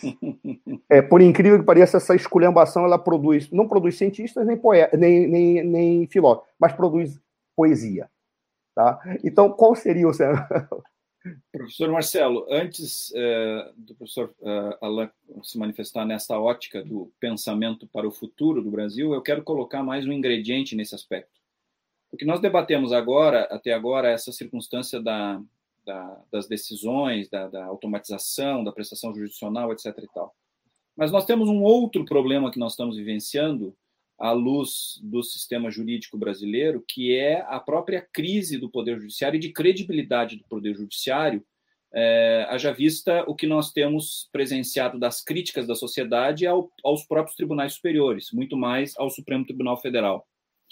É, o Supremo Tribunal Federal é, tem tido circunstâncias, digamos assim, não muito ortodoxas decisões que hum, muitas vezes contrariam a própria normativa constitucional, é, tem, é, de certa forma, é, legislado em circunstâncias que não lhe são cabíveis. A, a, história do alternativismo foi um dos temas que foi abordado nessa sabatina de hoje na, na, na nessa, nessa, no Senado desse novo indicado ministro, que eu estava assistindo até então. É, o Supremo tem uma das funções que é de dar estabilidade e, e segurança jurídica à, à, nossa jurisprudência. O Supremo antigamente demorava anos e anos a mudar de posições e a mudar a sua jurisprudência.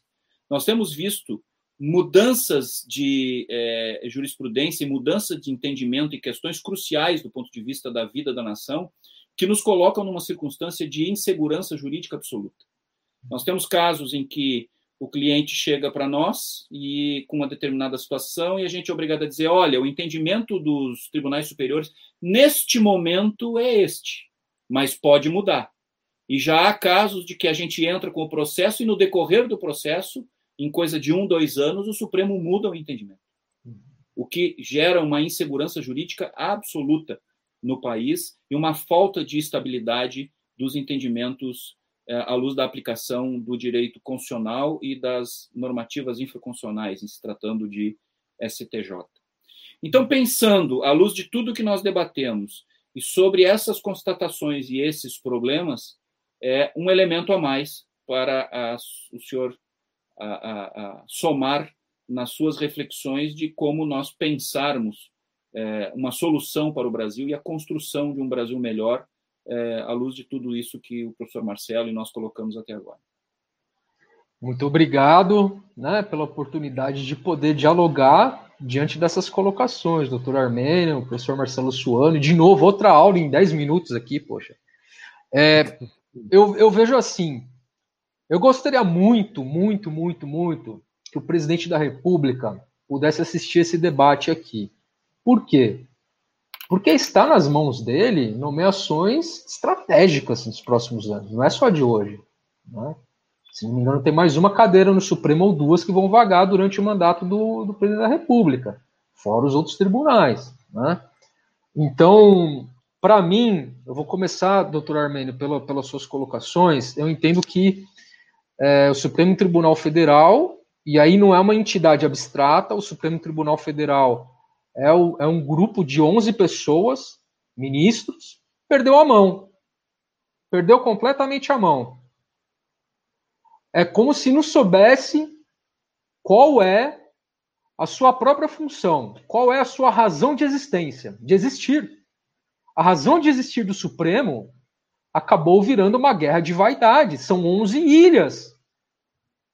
11 ilhas. E uma fogueira de vaidade extremada nos últimos anos, aí, nas últimas décadas, né? Extremada. Eu vejo que a chegada da TV Justiça teve um lado excelente, que foi abrir as cortinas do judiciário, pelo menos em alguma parte. Mas eu entendo que nós não tivemos maturidade para passar por esse processo midiático do judiciário. Os ministros se preocupam. Não é, doutor? Os ministros se preocupam em falar para a sociedade, falar para fora. Não se preocupam em falar, não é nem falar para dentro, mas é falar no processo. Viraram políticos ao invés de juristas. Viraram né? poli... Exato. Viraram políticos sem mandato, sem voto. O que é pior. É. Não representa ninguém a não ser o próprio ego. Então, é, eu vejo com muita preocupação eu, eu vejo assim, é, é, é, um caminho muito preocupante o caminho que o Supremo tomou aí depois da, da, da TV Justiça, e isso nos últimos anos vem assim é, de uma maneira exponencial esse tipo de situação, né? Então, para mim, perdeu a mão. Eu também não sei se tem, se tem volta, viu? Porque é muito preocupante quando nós temos um poder, os membros desse poder quebrando o pacto republicano. Quebrando o pacto republicano. É o que eu, é eu costumo dizer. A república ela é tão sacra quanto a igreja. Então, o sujeito que se predispõe a ser um servidor público, ele deve fazê-lo como se estivesse assumindo um cargo sagrado. É uma, renun... É, é uma renúncia. É uma renúncia. É uma renúncia. E na verdade não é o que nós vemos, é, é justamente o contrário, né? É justamente o contrário. Então isso me preocupa muito. A outra coisa, é, Suano, que, que você colocou da rebelião e, e, e eu vejo muito da questão da representatividade mesmo, né? Essa institucionalização que perde contato com o cidadão, esse formalismo excessivo ele perde completamente contato, com, obviamente, com o cidadão. É no, no, numa, numa expressão spinosiana, né? Você sufoca a potência do cidadão. Né? Na medida em que você obriga ele goela abaixo, sem.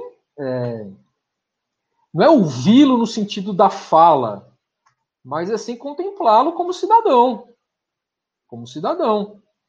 Então, é, de novo, nós vivemos uma república numa situação como essa. Né? Não é uma república, é qualquer coisa menos uma república. É como democracia. Né? Se nós é, tivemos aí no, no, durante a história, né, a história da democracia, etc., colocar aí o, o adjetivo representativa, ela é qualquer coisa menos democracia. Por que do adjetivo representativa? Então não é democracia. E de fato não é. É um formalismo que justifica um grupo ou grupos, pequenos grupos, brigarem, de gladiarem pelo poder, é o poder pelo poder, né? E a grande massa, a grande maioria fica a reboque. Só interessa na hora do voto. Né? Então, é, é algo que eu também vejo, viu, Suano? É, é, é esse, esse caminho é, não vou dizer belicoso, mas esse caminho de aprofundamento dos conflitos sociais, né?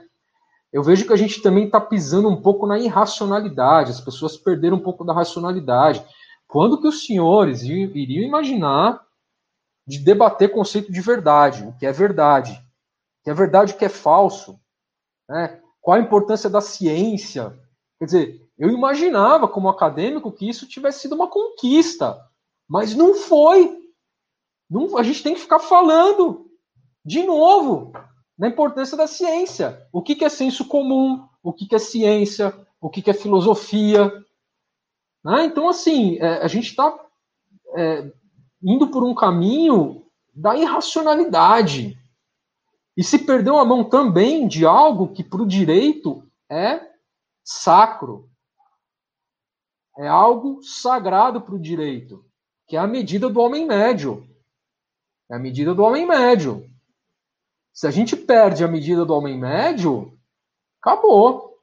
Aí não tem, não tem sistema jurídico político que suporte uma sociedade em que você não tem a medida do homem médio. Né?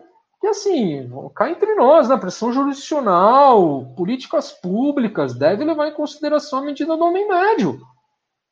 Né? É, imagina o, país, o tamanho do, do Brasil, população é continental. Então, muito mais para nós, assim. Eu, eu, eu, na minha percepção, nós nunca, nós nunca nem chegamos perto da medida do homem médio brasileiro. Homem médio aí, né, com perdão, homem, mulher, etc. Mas do ser humano médio, cidadão médio, né, da cidadã média ali, é, não passamos nem perto. A gente fica refém, de fato, de pequenos grupos aí que ficam digladiando pelo poder. Então, para mim, o caminho de volta passa pela formação humanística e por uma coisa que é fundamental numa república: fraternidade. Fraternidade. Né? Ninguém fala mais sobre fraternidade. O que se fala hoje, de uma maneira muito equivocada, é empatia. Né? Aí tem até uma, uma pessoa aí que apresenta, apresentadora de telejornais aí nesses canais de notícia, né? E aí essa pessoa fica falando muito empatia, a gente tem que ter empatia, empatia, empatia, empatia. E a pessoa mais antipática da televisão é do jornalismo, né? Quer dizer, é a pessoa mais antipática, sabe? É a pessoa que tem até uma voz, poxa, até, até soa como taquara rachada às vezes. É insuportável. Por quê? Porque não sabe nem o que é empatia. Empatia é um termo cuja etimologia nos remete à Grécia. A origem do termo empatia tem a ver com paixão. Então eu preciso ter um relacionamento com o outro, além de um relacionamento de irmão, para ter empatia pelo outro. Então, assim, é um equívoco é, por princípio. Agora, fraternidade, ou, em outras palavras, amor ao próximo. Tratar o outro como irmão, considerá-lo de fato como irmão.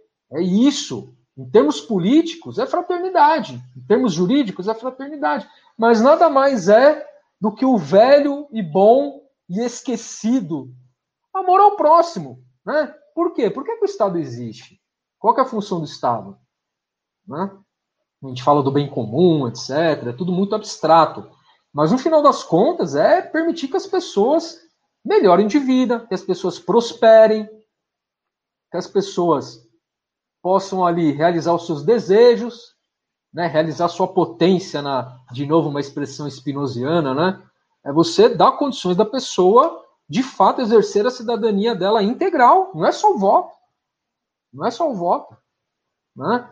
Então, eu vejo que a gente só consegue ter um, uma vislumbrar um caminho de volta passando pela reumanização das relações e fundamentalmente pela boa e velha fraternidade, a boa e velha fraternidade, né? Lá da queda da Bastilha, aquela coisa toda, né? Não vou nem entrar no mérito histórico, mas nós perdemos a medida do homem médio.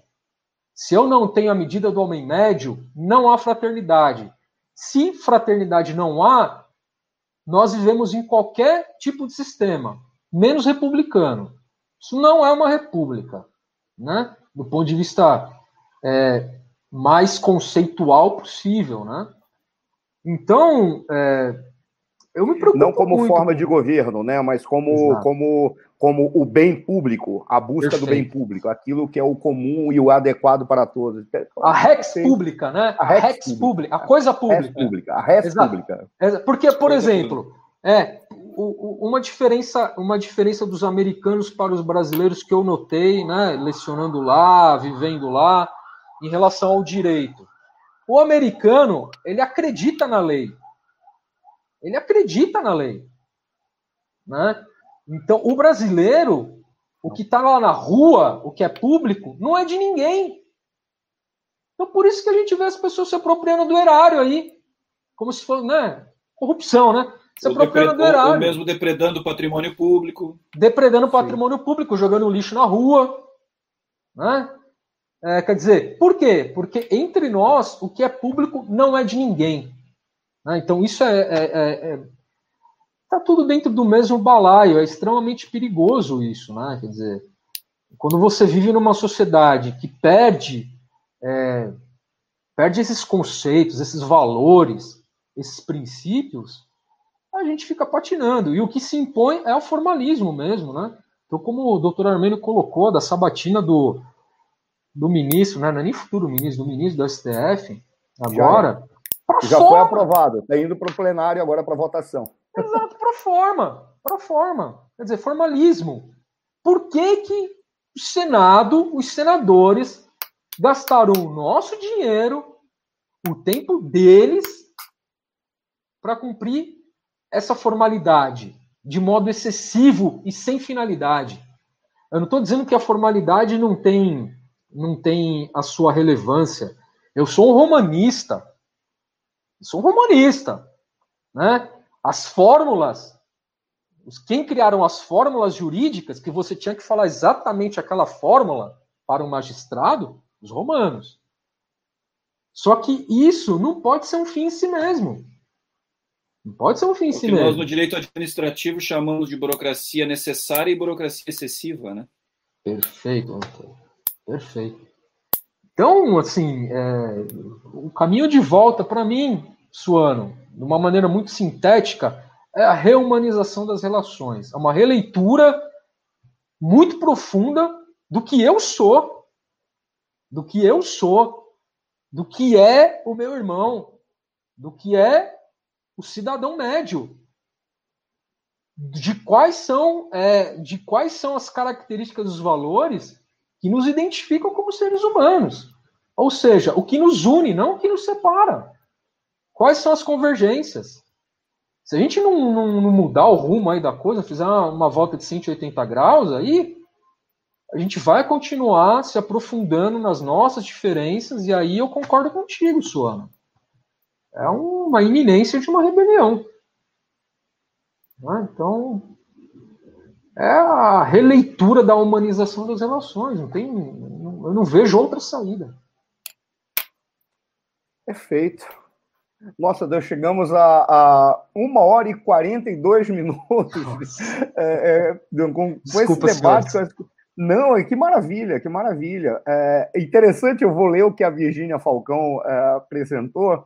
Ela disse: Eu que agradeço as palavras, não precisa agradecer, porque um fato ele é apenas a constatação da realidade, quando vocês apresentam ele. Eu que te agradeço sempre a gentileza, Virgínia. Mas ela falou, acrescentou, um debate feito com linguagem acessível de forma didática, abordando um tema tão relevante. Estou aprendendo muito com todos vocês. Muito obrigado, mas realmente é interessante porque uh, pensar o Brasil também parte por um princípio de ser entendido. Você precisa ter uhum. clareza da, é, da forma como você observa o país e quais são os caminhos para ele, né? Uhum. Então, queira ou não queira, é, essa é a proposta. E é esse, esse e, eu, e eu vi que o objetivo está sendo alcançado, porque foram mostrados caminhos. Eu posso ser muito pessimista, Alan, é, acerca, mas cada vez mais eu olho que nós realmente, nós ainda não chegamos ao momento de rebelião real no Brasil, e isso não quem fala não é, o, é apenas um observador fazendo uma espécie de comparação, tá? Fazendo, eh, apresentando a metodologia comparativa. É, nós não chegamos ainda por causa de uma característica do povo brasileiro, que o povo brasileiro ele ainda na sua grande maioria ele ainda trata dos seus, das suas questões individuais e busca a convergência, aquela esculhambação tão característica nossa, que foi aquilo que o alemão falou na brincadeira, mas eu não consigo mais ver se é a esculhambação, é uma espécie de expressão da liberdade. Era isso que ele estava querendo. E o brasileiro, ele, ele ama tanto a liberdade que ele prefere um ambiente caótico, mas livre, do que chegar a uma conclusão e resolver o problema uh, uh, trazendo obrigatoriedades a ele. Então, essa parece que é uma sensação do, do fator psicossocial, como diria a, a linguagem da Escola Superior de Guerra. É um traço do psicossocial do comportamento da sociedade brasileira, é o, é o fator psicossocial. E por isso nós ainda não chegamos no, no, no, na, na, etapa de rebelião. Porque todos olham e ninguém vê segurança em, em aspecto nenhum das instituições. Nada, em nenhum lugar. E o pior dele, ninguém vê segurança jurídica. E as pessoas se assustam. O mais curioso, da perspectiva do cidadão, que eu tento observar, é o cidadão pergunta, afinal de contas, é, qual é a lei que vale? Qual é a interpretação da lei que vale? Qual é a autoridade que está interpretando a lei que vale? E qual é a Constituição que vale? Porque toda vez que alguém interpreta a Constituição, da minha perspectiva, é uma Constituição nova que é reescrita, sem ter nenhum uhum. poder constituinte. Posso estar enganado. E isso é importante a sociedade olhar e, e, e os internautas aqui, por intermédio do que nós estamos, nós estamos vendo, ver de uma maneira clara. Por isso, agradeço a, a Virgínia com muita, com a gentileza dela, mas é o objetivo é exatamente isso, colocar, colocar de uma maneira mais simplificada. Apesar de, como diria um professor de filosofia meu, ele dizia sempre assim: eu não quero simplificar para vocês, porque nós trabalhamos numa abstração e com os conceitos e no universo da abstração, porque toda vez que a abstração chega para, para, para o plano comum, você destrói o conceito e você já não sabe mais do que você está falando. Apesar disso ser real, tal qual ele falava, eu olhava para ele e sempre dizia: talvez esteja na hora de nós voltarmos à Grécia, porque a Grécia produziu a filosofia porque ela não olhava para a abstração, ela olhava para a Terra. E ela produzia abstrações a partir que se dane se o conceito perdeu a força que tinha. Criemos novos conceitos, mas a partir da realidade que está diante de nós. Isso não significa abandonar a tradição, é fazer com que a tradição nos sirva e que nós possamos trabalhar com ela. Basicamente é uma viagem que eu estou fazendo aqui. E não quero me estender, mas é, é a forma de dizer, por mais que a gente perca, tem que ser claro, o mais claro possível para o cidadão, para ele verificar as angústias que se vive, né? Independentemente da, da, da, do nível de complexidade que, que, essas, que essas angústias têm. Nesse sentido, encerro falando é, com a Mara Monteiro, que aplaude efusivamente o Mário falou que foi muito legal hoje e nem deu para perceber o tempo passar. Pô, muito obrigado, que muito legal. Fico muito agradecido, tenho certeza que o professor Alan, o professor Armênio também estão agradecidos. Passo as palavras a ti, Alan, para fazer as tuas considerações finais, depois eu passo ao doutor Armênio, e aí eu só faço o encerramento é, dizendo o que vai acontecer, mas se o doutor Armênio quiser dizer quais são já os próximos, fique à vontade, doutor Armênio. Por favor, professor Alan, considerações finais. Primeiro, eu queria registrar que eu agradeço muito é, o convite, professor Marcelo Suano, professor Armênio, pela oportunidade de estabelecer esse diálogo. Para mim, é, foi muito proveitoso e, e queria também agradecer aí a, a, a audiência de quem aí é, pacientemente ficou quase duas horas nos vendo, nos ouvindo, né? Mas o que a Virgínia colocou, queria pegar esse gancho no que a Virgínia colocou, Suano. É, eu tive um professor no doutorado que ele dizia o seguinte: você tem que escrever a sua tese de doutorado para sua avó entender. Se você escrever, minha avó era viva na época, né? Se você escrever e a sua avó entender, então aí eu vou revisar sua tese. Então, é a linguagem, né? É a linguagem. Esse, é, é, a gente precisa adequar a linguagem, né? É, conforme, conforme o público, né? É, não é o, o, o, o, não é o eu, eu, vejo assim, Suano. A linguagem ela enriquece o conteúdo. É, então a gente precisa às vezes ter, ter essa habilidade também de perceber essas nuances, né? Então agradeço bastante a Virgínia dessa observação, foi bastante pertinente a observação dela.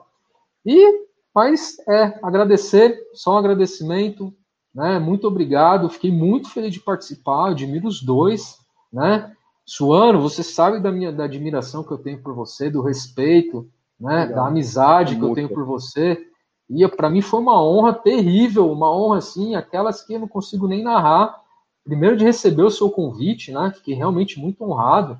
E segundo de poder participar aqui desse debate de alto nível, né? Então, muito obrigado, Suano, muito obrigado, Armênio, e eu espero que, que a gente tenha próximas aí. Foi muito bom. Obrigado. Que maravilha. Fiquei feliz. Com... De tudo que você falou, foi o que mais me deixou feliz. Muito obrigado, doutor Armênio. Eu também quero agradecer muito a sua disponibilidade de ter estado conosco aqui. Reflexões importantes. Efetivamente, é, nós temos muitos problemas. Esses aqui são apenas alguns dos nossos problemas que afetam mais diretamente, em primeiro nível, o aspecto da prestação jurisdicional dentro do, do âmbito do Poder Judiciário e dos operadores do direito, mas em segundo nível, a própria sociedade brasileira. É, acho que efetivamente o que nós podemos concluir no aspecto das evoluções tecnológicas é que nós devemos festejá-las, sim, mas com parcimônia é, e colocando-as no seu devido lugar, de maneira que os sistemas não sejam mais importantes que as pessoas, que nós não fiquemos reféns dos sistemas. Aquela situação de a gente chegar num determinado lugar e o sujeito lhe dizer não posso fazer porque o sistema não permite. É, então, este é o grande perigo que eu vejo, é o grande perigo que se avizinha com esta automatização das decisões em substituição aos, aos magistrados, né? É, e é algo que nós, operadores do direito, é, acadêmicos, é, universidades, é, o próprio Poder Judiciário, a nossa OAB, precisa sim se preocupar e dizer: olha, nós aceitamos e saudamos a evolução tecnológica, mas não vamos admitir a automatização e a substituição do magistrado na é, no proferimento de decisões judiciais. E isto tudo é algo que nós precisamos começar a reverberar, porque se nós não fizermos isso, é, nós não fizermos isso, é, como vocês disseram, vai passar batido e vai acontecer, né? É, então, acho que está na hora da gente começar a questionar isso. Não como alguém que fica refratário a tudo isso, mas como alguém que diz: olha, nós aceitamos, mas é em determinadas circunstâncias, em determinadas situações, como ferramenta de aprimoramento, e não como substituição dos magistrados, dos operadores do direito, das universidades, da formação humanística. As suas colocações são muito bem, é, digamos assim, adequadas às conclusões que o senhor chega de valorização da fraternidade e do humanismo, é justamente nessa ótica. O ser humano precisa ser o centro das questões, e não o contrário. Quando a gente perde a humanidade, a gente deixa de ser, é, ter uma relação de fraternidade com o próximo e vira barbárie. E virando barbárie, leva a rupturas. E é tudo que nós não queremos num futuro é, do Brasil. Então, é, me parece que é, são essas as reflexões que ficam. É, este é o problema que está posto e é o caminho que nós precisamos continuar debatendo e continuar é, reverberando no sentido de evitar o, o mal maior. Então, agradeço a sua disponibilidade, agradeço as suas reflexões, agradeço a oportunidade de ter podido debater neste nível é, em pro, problemas tão sérios. Espero ter contribuído também é, no debate. Agradecer aos nossos internautas que estão conosco e até a próxima semana, é, quando teremos uma nova entrevista na quarta-feira, às 18 horas, que o professor Marcelo vai anunciar. De minha parte, uma boa noite a todos. Muito obrigado. Eu encerro dando uma boa noite a todos, agradecendo muitíssimo a participação dos nossos internautas inicialmente, que se manifestaram mais ainda. A Lena Martins, que não apenas é uma profissional de altíssimo nível no Rio Grande do Sul, trabalhou com a Agência de Desenvolvimento é, é, Agenda 2020, que foi responsável no Rio Grande do Sul por fa fazer formulação de políticas públicas durante vários anos e teve a participação de toda a sociedade, está dizendo, agradecendo por este, todo este aprendizado, e olha, imagina a Lena falando isso, me deixa extremamente tive, emocionado. Tive a oportunidade de acompanhar a Agenda 2020 quando ocupei a chefia de gabinete da Secretaria de Desenvolvimento e Assuntos Internacionais do Estado, trabalho é maravil era maravilhoso, né? É um trabalho é, magnífico, realmente. É de altíssimo nível, é de tentar entender a quantidade de pedras que tem nas ruas das cidades do Rio Grande do Sul. É um nível de detalhamento assustador. A Mária Monteiro, parabéns ao professor Alan. Fraternidade, a palavra-chave para o cenário de hoje no Brasil. E aplaude efusivamente no final. A Marie Lipinski também está aplaudindo efusivamente. O Coronel Petri, da Delegacia da, é, da Associação dos Diplomados da Escola Superior de Guerra está é, parabenizando pelas, pelas colocações. E eu encerro fazendo o anúncio do nosso convidado que fará que nós entrevistaremos na semana que vem. Será é, o excelentíssimo senhor ministro de Estado das Relações Exteriores, Ernesto Araújo, que estará conosco. É, como eu já havia anunciado na semana passada, anuncio novamente, agradecendo muitíssimo a participação dele, a presença dele, é, o que para nós é um atestado de que o nosso trabalho está sendo muito sério é, com respeito aos, aos entrevistados, porque o objetivo, como desde o início ficou claro, não é fazer contraponto, fazer briguinha, fazer. Não. As personalidades que nós convidamos para participar são indivíduos da nossa sociedade que têm condições de apresentar uma reflexão sobre o país.